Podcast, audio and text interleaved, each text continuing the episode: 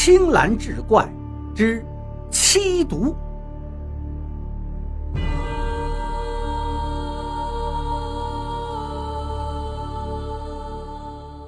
话说，在陕西关中农村，有一种特殊的手艺人，叫做画匠。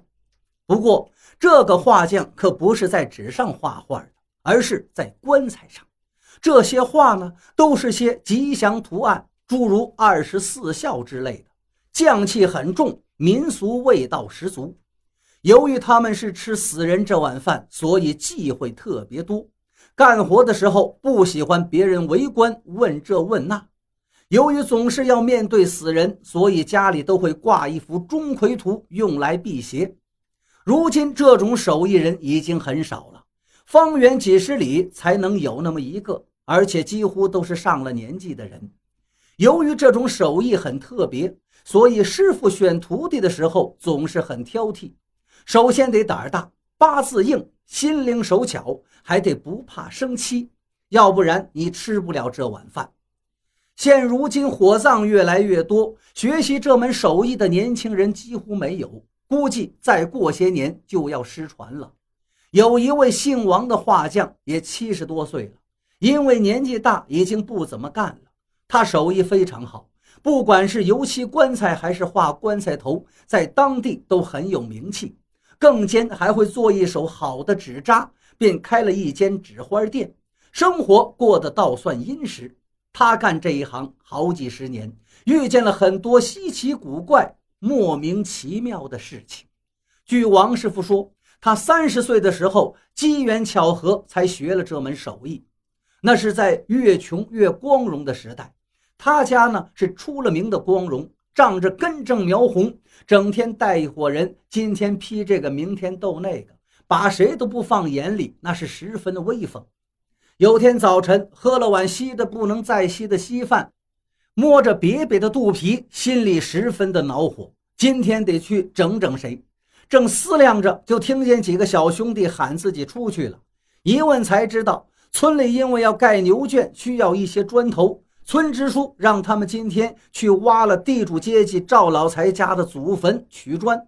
一听这话，王师傅马上血往上涌，充满了斗志，大手一挥。带着几个小兄弟，在村里又吆喝来了二十多个年轻人，在村支书的带领下，扛上铁锨镐头，气势汹汹，直奔王老财的祖坟。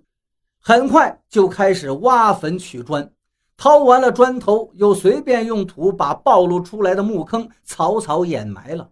众人拉着从墓里掘出来的砖头，唱着“打靶归来，胜利而归”。回家之后，这王师傅就觉得心里怪怪的，总是感觉手上发痒，但是呢也没放在心上。吃过晚饭就睡下，等睡到半夜，他感觉手有点疼，迷迷糊糊睁开眼，这一睁眼，差点把他吓得背过气去。他就发现从窗子照进来的月光下，有一个面无表情的老头蹲在自己炕头。手里拿了把油漆刷子，在自己手上不紧不慢，一下一下的刷着。他想把手抽回来，一用力，才发现自己根本动不了。想喊爹喊娘，嘴里也发不出声音。王师傅被吓得满头大汗，拼命挣扎，可是不管怎么挣扎，手脚都不听使唤。他只能眼睁睁看着那个老头继续往自己手上刷着油漆。直到自己整条手臂都被刷成乌黑乌黑的，老头才对他诡异的一笑，跳下炕，打开门，慢悠悠地走了出去。他刚一出门，王师傅就感觉到全身一松，趴了起来，拉开灯看自己的右手，这才发现自己的右手好好的呀，根本就没有什么黑色的油漆，只是稍微有点疼而已。再一看。屋门也关得好好的，并没有开过的迹象。王师傅这下有点糊涂了。刚才发生的事情如此清晰，要说是梦呢，可明明那么真实。甚至那个老头的相貌自己都记得，可是自己手上连个黑点都没有，更别说那么多的油漆了。想着想着，他心里突然一激灵啊，该不会跟白天挖坟的事情有关吧？因为那个坟是有些异样的，那土是黑色的，棺材就像刚刷完油漆一样湿淋淋的。但是当时谁也没多想啊，都想着这地下埋的东西潮湿一点也很正常，该不会是挖了人家的坟，人家来报仇来了吧？一想到这儿，这王师傅是越想越害怕，越想越相信就是跟白天挖坟的事情有关。